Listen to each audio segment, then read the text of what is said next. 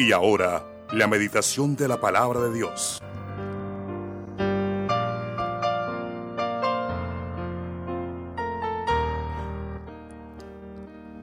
Bueno, en esta mañana eh, seguimos con el tema de los discípulos obedientes.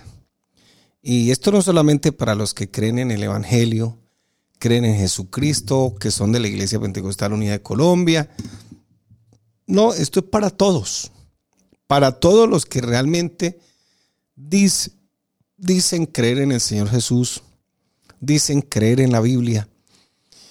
Pero yo puedo creer en la Biblia y eso está muy bien.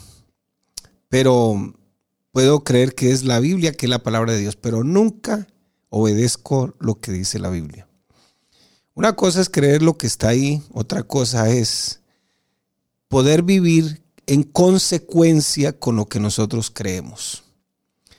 El título para esta mañana es Decido vivir sumiso a tu voluntad y con buena actitud.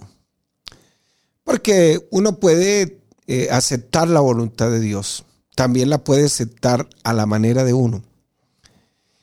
Y aún dentro de esa voluntad que Dios tiene para nosotros, que empieza la voluntad de Dios empieza cuando nosotros cumplimos la voluntad moral que Dios tiene. Por ahí empieza la voluntad divina. Entonces, podemos tener buena o mala actitud.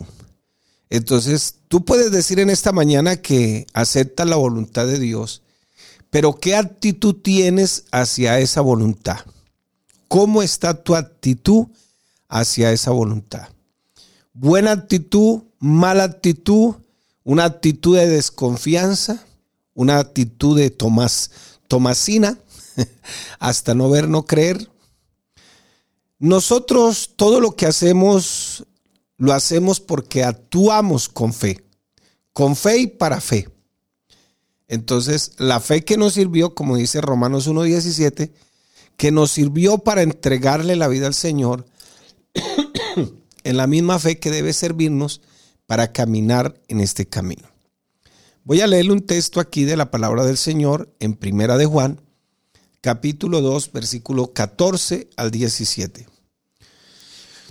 Dice la palabra, os escribo a vosotros padres, porque habéis conocido al que es desde el principio, o sea, el Señor Jesús, el verbo de vida. Os escribo a vosotros jóvenes, porque sois fuertes y la palabra de Dios permanece en vosotros y habéis vencido al maligno. ¿Con qué se vence al maligno? Con la palabra de Dios. ¿Y quién es el maligno? El maligno es el mismo diablo, es toda esa fuente de información mundana que quiere guiarme hacia el infierno. Dice el apóstol Juan, no améis al mundo el mundo no es que no hay que amar todo lo que Dios nos ha dado, su naturaleza, hay que entenderla en el contexto. No améis al mundo, o sea, a ese sistema de pensamiento filosófico anti Dios. No lo améis. Entonces estaba escuchando a una, a una neurocientífica que trabaja la mente y las emociones y una de las cosas que nos están esclavizando, dice ella, es la pantalla. Y me gustó una frase que dijo ahí, y es que la persona que tiene voluntad puede más que la persona inteligente, porque puede ser que sea muy inteligente, pero no tiene voluntad. Entonces, la recomendación de Dios a través del apóstol es, no améis el mundo no quiere decir la tierra, no quiere decir la naturaleza, no quiere decir sus vecinos, las demás personas. Se está refiriendo a todo ese sistema de pensamiento relativo secularista anti Dios. Entonces, ni las cosas que están en este mundo, porque todo es idolatría, dijo el mismo Señor a través del sabio Salomón, todo es vanidad. ¿Sabe qué dijo este Alejandro Magno cuando lo enterraron, antes dejó en su testamento, dijo las siguientes palabras. Quiero que cuando yo me muera, mi féretro lo lleven los mejores médicos del país. Entonces, primer punto. Segundo punto, que cuando yo me muera, todos mis bienes los tiren por donde yo voy a pasar. Todo, oro, plata, joyas, todos los, bienes que tengo los tiren así. Que formen como una carretera. Tercero, que mis manos las saquen del féretro y que estén abiertas. Bueno, la pregunta, ¿por qué tantas cosas? La primera, respecto a los, a los médicos, es que aún los médicos también se pueden estar muriendo, porque así es la vida podemos ser médicos, etcétera. Entonces, por eso quería que los médicos cargaran su féretro. ¿Por qué esos bienes? Porque esos bienes nada valen y son materia, como todo decía él. Se quedan ahí. Y tercero, ¿por qué con las manos vacías? Porque cuando uno se muere, llega como, perdón, se va como llega, con las manos vacías. Entonces, ni las cosas de este mundo, dicen aquí, si alguno ama al mundo, o sea, a ese sistema de pensamiento secularista, relativista, mundanal, el amor del Padre no está en él. ¿Por qué? No es que haya decidido renegar, pero esas cosas del mundo obligan a la persona a que la persona no tenga comunión con Dios, que se olvide de Dios totalmente. Y a muchos les ha pasado. ¿Cuántos hermanos en la fe? Dios ha empezado a bendecirlos económicamente y se apartan del Señor y, y terminan hasta renegando de la iglesia. ¿Por qué? Porque no todo lo que, todo lo bueno y lo que yo deseo me conviene. Porque puede ser mi perdición. Porque lo que hay en el mundo, los deseos de la carne, o sea, esas pasiones desenfrenadas, los deseos de los ojos, porque por ahí entra todo, y la vanagloria de la vida no provienen del Padre, o sea, de Dios, sino del mundo. Y el mundo pasa y sus deseos, o sea, ese sistema de pensamiento pasa y sus deseos, y estamos viviendo en ese sistema, pero el que hace la voluntad de Dios permanece para siempre. La pregunta en esta mañana sería, ¿tú estás haciendo la voluntad de Dios con buena actitud? Es que toca ir al culto es que toca leer la Biblia. Es que ese, ese pastor evangélico nos vive eh, metiendo la idea de que tenemos que entregarnos a esa iglesia. No, es que, lo que la idea que te estoy metiendo a la cabeza es que tienes que entregarle la vida al evangelio, al Señor, arrepentirse, bautizarse en el nombre de Jesús como manda la Biblia. En el nombre de Jesús como manda la Biblia.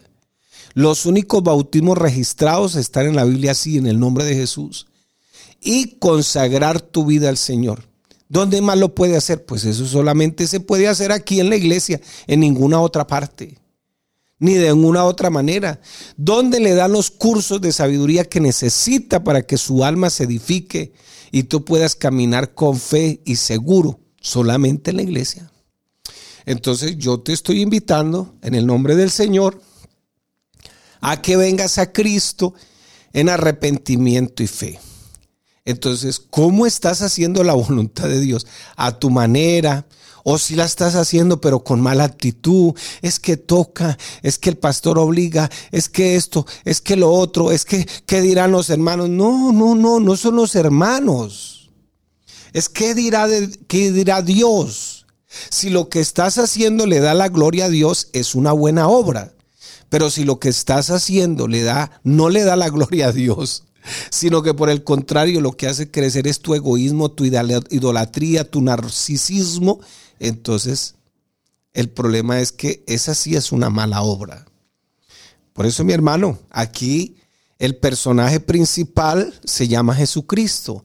Nada más terrible, nada más terrible que una persona que diga creer en la Biblia, que se haya arrepentido, que haya llegado a los pies de Cristo, se haya bautizado, sea un cristiano mediocre, que intenta ser el Señor de su propia vida y a Dios lo tiene de lejos. Y no hay nada más maravilloso que un cristiano sumiso, que lucha por seguir todo lo que su Señor, en este caso, nuestro amado Señor Jesucristo, le ha mandado pues no solo voy a ser feliz por hacer eso, sino que Dios le permite que otros aprendan de usted. Uy, ese señor, si vale la pena seguirlo, mire, mire cómo le cambió su vida. Además, vas a vivir una vida exitosa.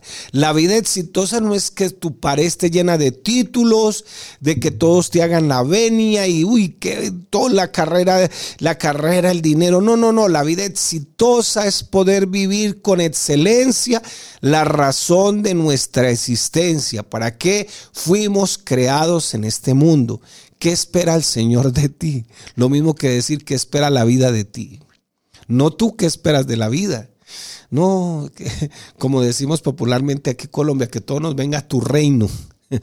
Dijo alguien que el mejor negocio en la vida era hacerse la víctima.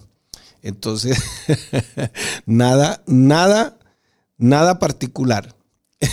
y tienes que dejar un legado, porque si no dejamos un legado, yo espero que, que, que hayamos podido en estos cinco años que estuvimos aquí, hayamos podido impactar en algo a esta sociedad tan linda, que por cierto es muy linda, a todos estos amigos, a todos los que nos escuchan, que hayamos podido impactarlos con algo, pero algo del Señor. Eso es dejar un legado. Ojalá que lo extrañen a uno. Con eso uno dice, gracias Señor, porque cumplí tu propósito. La pregunta es, ¿lo estás haciendo con buena actitud o no lo estás haciendo con buena actitud? La vida cristiana es maravillosa. Cristo ha hecho todas las provisiones para que sus hijos vivan vidas plenas y abundantes. Pero claro, hay un costo para poder vivir eso y ese costo involucrado es que la vida no es tan fácil. Nada es fácil. Desde que usted se levante ya tiene problemas. Porque ya tiene hambre, tiene ganas de ir a tomar el café. La vida que Cristo tiene para sus hijos requiere que nosotros muramos a nosotros mismos y que vivamos esta nueva vida. El Señor dijo, yo he venido para que tengan vida y la tengan en abundancia. Usted se imagina que no estés haciendo la voluntad de Dios, amigo que me estás escuchando, pero que aparte de eso, estés viviendo una vida de sufrimiento en esta tierra y te vayas para el infierno. Bueno, hoy te estoy predicando la única fuente que te puede sacar del infierno y de la sentencia del infierno. Es el Evangelio, Jesucristo el Señor. La vida que Cristo tiene para sus hijos requiere de que nos muramos. Cuando nosotros muramos, usted cuando siembra el trigo o siembra algo, lo que hace la, semilla es que se muere, pero resucita o surge lo que, lo que realmente va a ser. Requiere que nosotros le digamos al Señor, a su palabra, a todo lo que nosotros estamos viviendo y vamos a vivir, que no hay rivales en esta vida contra todo lo que el Señor tiene para nosotros. Ese trono que Dios se merece, que Dios tiene, siempre debe estar en todas las decisiones y solo debe estar ocupado por nuestro Señor Jesús. Pero claro, todavía cargamos la idea, esa idea del diablo que le ofreció a nuestros primeros padres y les susurró al oído y les dijo, vea, Independícense de Dios. Si ustedes se independizan de Dios, van a ser igual a Dios. Y todavía tenemos esa idea en la cabeza. ¿Sabe cómo se llama eso en la psicología? Narcisismo. Ustedes pueden disfrutar la vida solito, no necesitan de nadie. En la psicología le llaman hedonismo. Entonces, mi hermano, sin duda, la vida sin Dios es una vida sin sentido. Por eso yo los motivo en esta mañana. Y quiero recordarle algunas verdades que están en la palabra del Señor. Cuando Dios nos dice no a todos esos planes que usted y yo tenemos, siempre hay que pensar que el Señor tiene un plan mejor para nosotros y que el Señor exige que lo aceptemos.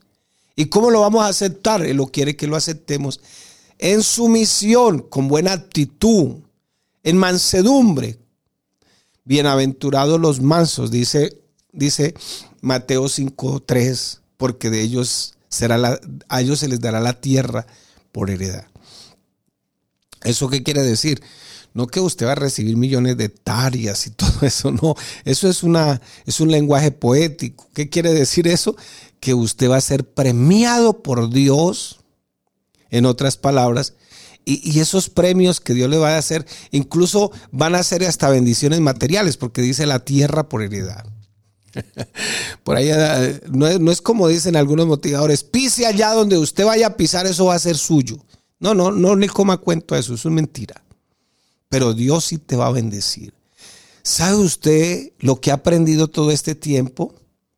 Sí lo ha dicho, que cuando Dios dice no, Él siempre tiene un camino mejor. Y aunque nuestros planes a veces den un giro de 180 grados, es difícil haber planificado y esperado que Dios se involucre en nuestros planes y que Él diga no, porque, ay, claro, estamos haciendo los mejores planes. Bueno, uno a veces esto de los traslados le da muy duro. Créame lo que sí. A veces uno se descuadra en todo, en todo, en todo. Pero una vez salimos al ministerio y le dijimos al Señor sí, donde usted quiera, donde usted me quiera enviar, Señor. Bueno, no sé si de pronto en un día de estos me digan, bueno, este, vas a dejar la congregación y te vas a ir para, para China. no, chinos, eh, esos chinos me tienen rabia porque yo siempre le echo la culpa a ellos de todo. Pero casi la mayoría de gente tiene visiones para el norte. La mayoría de los misioneros, de los predicadores para el norte. Yo no he escuchado al primero que tenga visión por allá para África. No he escuchado el primero. Nada.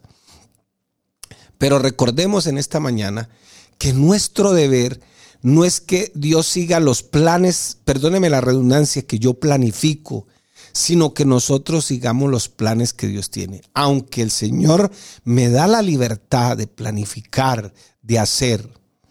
Pero dentro de todo lo que yo hago y planifico, como dijo el Señor, se sienta, eh, el hombre sabio se sienta, echa cálculo, echa lápiz, echa calculadora y entonces pone eso en las manos de Dios y si el Señor está en su voluntad, los aprueba o dice no, así, voy a permitir que otro lo haga, tú no, a ti te tengo para otra cosa.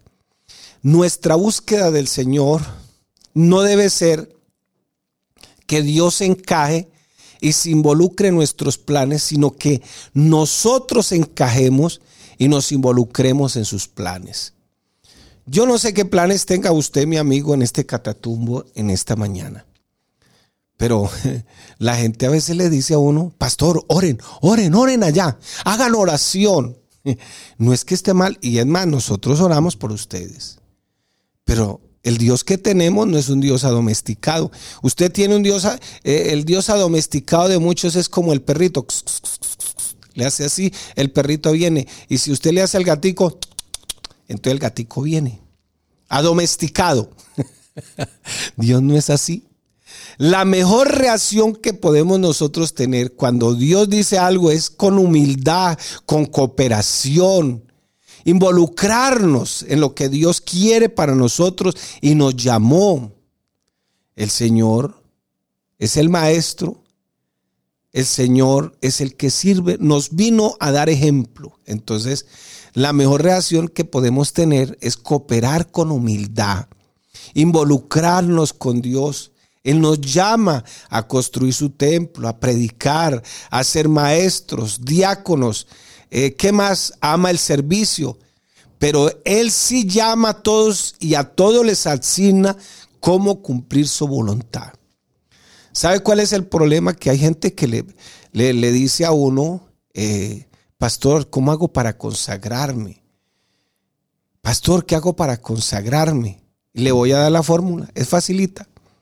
La fórmula es que tú te involucres en la obra del Señor. Esa es la fórmula. No hay otra fórmula. En nuestro caminar con Dios tenemos que tratar de escucharle diariamente, no solamente ir tomando decisiones, sino creyendo que esas decisiones tienen, que van a funcionar. Con nuestro, con un deseo ardiente y un espíritu humillado es que nosotros debemos normalmente y en todo momento estar pendientes de lo que Dios quiere. A veces eh, uno quiere salir o cualquier cosa y uno tiene cargo y entonces el pastor le dice, no, no vas, porque te necesito aquí, tienes que cumplir. ¿Cómo así? ¿Cómo así? ¿Cómo así? ¿Acaso es que tengo que pedirle permiso al pastor? No, no tienes que pedirle permiso. Pero tú estás haciendo la voluntad de Dios. Nuestra búsqueda permanente debe ser, debe ser eso de tomar decisiones conforme a la voluntad de Dios y no debemos caminar buscando al invisible, sino caminar siguiendo al invisible. Nuestra intención no debe ser que Dios se meta en nuestros planes, sino nosotros meternos en los planes de Dios. No necesariamente dejar de hacer las cosas para tratar de buscar la voluntad de Dios, sino hacerlas y estar pensando siempre si funciona, ser sensibles, pensar en que Dios me puede decir en cualquier momento no. A veces, a veces hay cosas que yo pienso en algunas cosas o a veces los hermanos me piden algún consejo y a veces yo no siento paz. Y oro al Señor, y oro al Señor. Que Dios nos ayude también cuando nosotros aconsejamos a un hermano. Y sin duda, yo creo que usted en esta mañana, al igual que todos, tiene sueños rotos, tuvo grandes esperanzas, grandes planes, tenía buenas ideas, buenas intenciones, pero quizás todo eso que tú tenías ahí no eran las intenciones de Dios. Quizás tú pensaste, yo pensé, pensábamos que esto iba bien, que esto iba a ser así. Yo me acuerdo que ya era cristiano y uno tiene que pedirle perdón al Señor y ser muy sincero. Alguien me motivó un negocio, otro negocio. Yo ya tenía un negocio, pero me motivó otro negocio, otro negocio. Y voy y meto cabeza y hombre y capital y todo y quebré. Oiga, impresionante, impresionante. Pero bueno, y creí que todo estaba en las manos de Dios y que todo iba bien, pero quebré. No fui atento a la voz de Dios. Otras cosas que hice como eh, endeudarme hasta el copete, como decimos por ahí popularmente, cuando tenía un negocio. 40, 50, 60, 70, 80, 100 millones para ganarme 3 o 4 millones nomás de de todo ese endeudamiento y trabajar dos meses seguidos, a veces dos o tres meses. Recoja plata y pague nomás. A la final no quedaba. Una vez dije, Señor, no me voy a endeudar más y me arrodillé le pedí perdón al Señor por no confiar en Él. Y tenía de capital nomás, porque no tenía más dinero, millón doscientos mil pesos. Eso era lo que tenía. Oiga, hermano querido, y trabajé esa temporada con ese millón doscientos. Y el Señor me proveyó más de lo que me había provisto en años anteriores, donde había, me había endeudado tantísimo. Es que la bendición a veces viene donde usted menos espera con la cantidad que menos espera. Y qué bueno que sigamos haciendo planes, poner todo, planificar, hacer, orar, ayunar. Y, puede ser que vayamos bien, pero puede ser que también a la final el Señor diga, no, esto no se hace porque no lo quiero así. Entonces, bueno, podemos tener buenas intenciones, buena actitud, un corazón dispuesto, pero sobre todo tenemos que elegir vivir sometidos, sumisos a la voluntad de Dios. Eso se llama mansedumbre. La mansedumbre tiene que ver con la palabra, tiene que ver con sujetarme a la palabra. ¿Por qué no hacemos un compromiso en esta mañana? ¿Y por qué no le decimos, Señor, voy a, a tratar todo lo posible de vivir sumiso y involucrarme con la mejor actitud en tus planes, no en los míos, en tus planes, aunque no sean los míos. Cuando tú vayas a tomar una decisión, ten en cuenta tres cosas. La primera, eso que voy a hacer, ¿cuántas personas que no son del Evangelio me voy a ganar? Con eso que voy a hacer. Primer punto. Segundo punto, con eso que voy a hacer, ¿cómo voy a ayudar a edificar el cuerpo de Cristo? O sea, la iglesia. con la decisión que voy a tomar, cómo voy a ayudar a mi iglesia, al pueblo del Señor. Eso que voy a hacer lo va a ayudar a edificar. Tercer punto. Esa decisión que yo voy a tomar, voy a tomar. Esa decisión, ¿cómo me va a ayudar a mí a edificarme a mí espiritualmente? Entonces, qué bueno que podamos pensar en eso puedes tener las mejores decisiones, asesorado, pero también Dios también puede decir en esta mañana, no, no, así no es. Y qué bueno que en esta mañana tomemos la mejor actitud para hacer la bendita voluntad del Señor.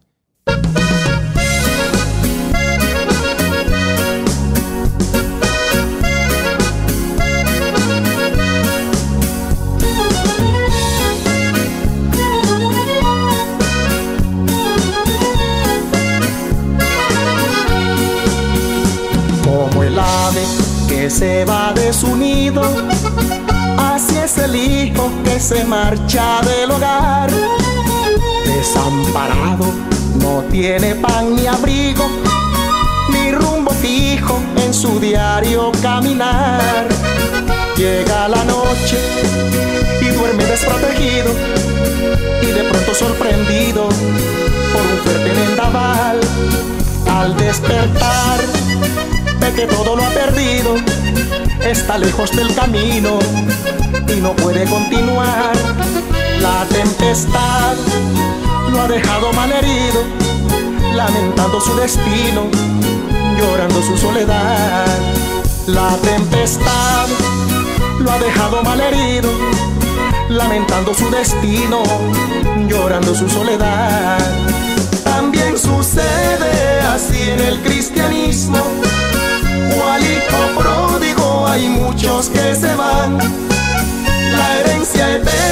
Que les ha dado Cristo, quieren gastarla viviendo en vanidad.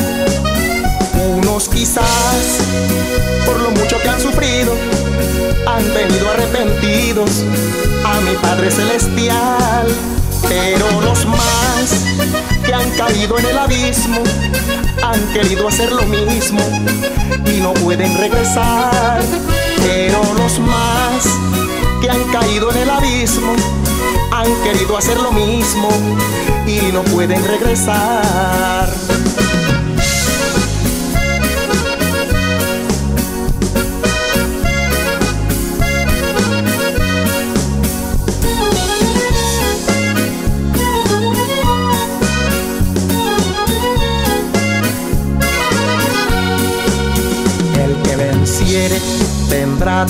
Las cosas y una corona de justicia lucirá. Son las promesas de Dios para sus hijos. Querido hermano, no abandones tu lugar. Y si te vas, recuerda que Cristo dijo, no tendrá parte conmigo aquel que mira de atrás, perseverar es el lema preferido para los que han recibido el amor de la verdad. En santidad deben estar siempre listos, puestos los ojos en Cristo hasta el día final. En santidad deben estar siempre listos, puestos los ojos en Cristo hasta el día final. Pero sucede así en el cristianismo hijo pródigo hay muchos que se van. La herencia eterna que les ha dado Cristo, quieren gastarla viviendo en vanidad. Unos quizás, por lo mucho que han sufrido, han venido arrepentidos a mi Padre Celestial. Pero los más que han caído en el abismo han querido hacer lo mismo y no pueden regresar. Pero los más que han caído en el abismo han querido hacer lo mismo y no pueden regresar.